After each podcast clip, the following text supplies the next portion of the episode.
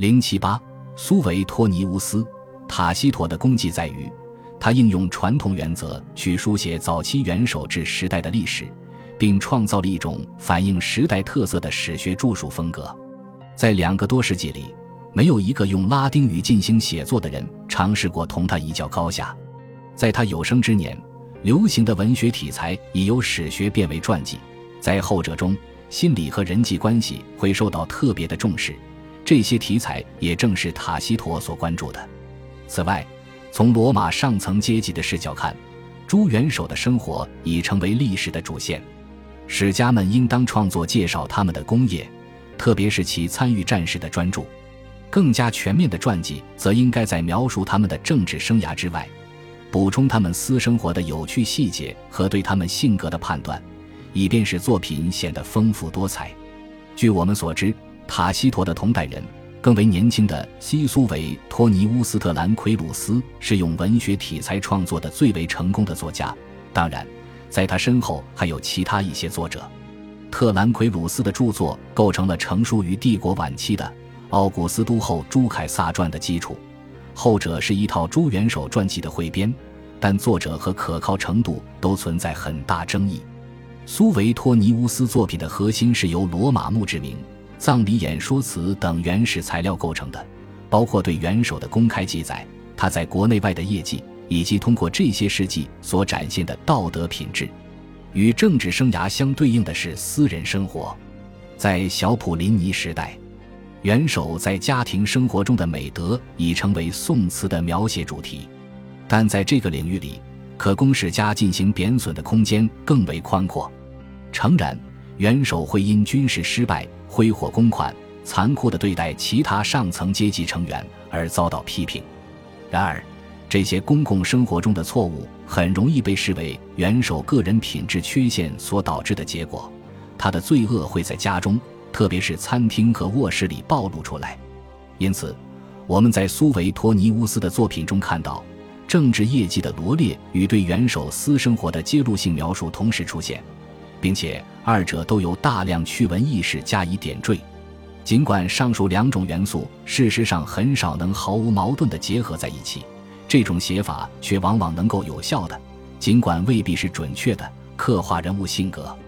堪与苏维托尼乌斯媲美的是与塔西佗同时代的希腊作家卡罗尼亚人普鲁塔克，古代世界最伟大的传记作家。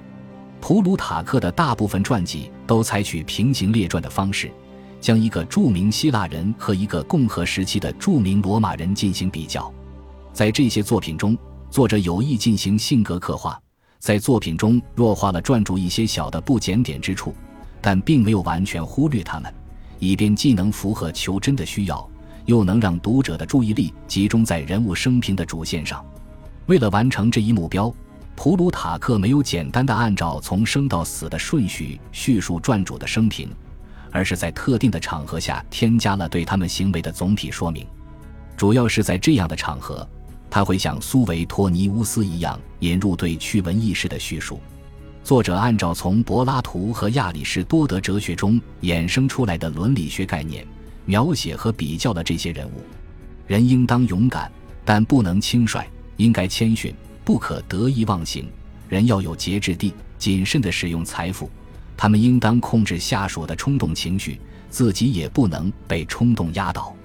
这些传记试图表明，伟大人物的成败得失都取决于他们是否遵守这些训诫。与此相比，罗马人的传记在伦理方面相对粗糙。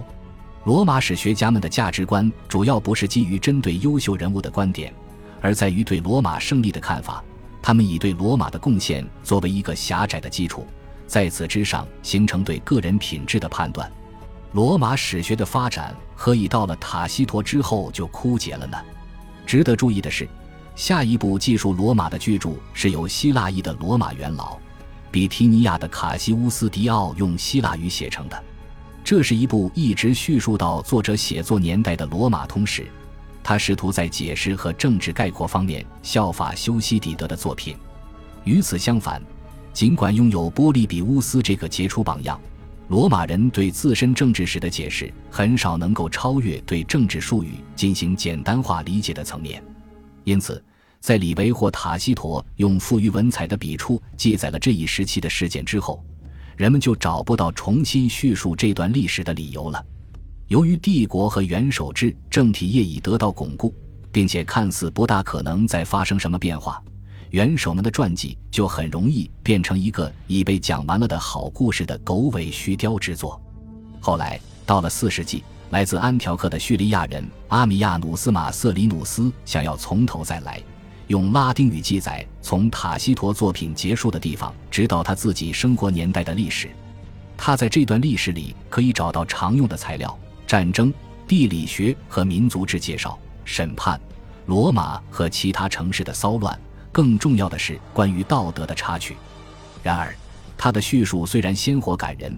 却几乎没有解释公元四世纪的危机和社会发生的变化，这或许是罗马上层阶级放弃按照传统方式书写历史的一个原因。他们在旧有的框架下已经找不到可写的新东西了。恭喜你又听完三集，欢迎点赞、留言、关注主播，主页有更多精彩内容。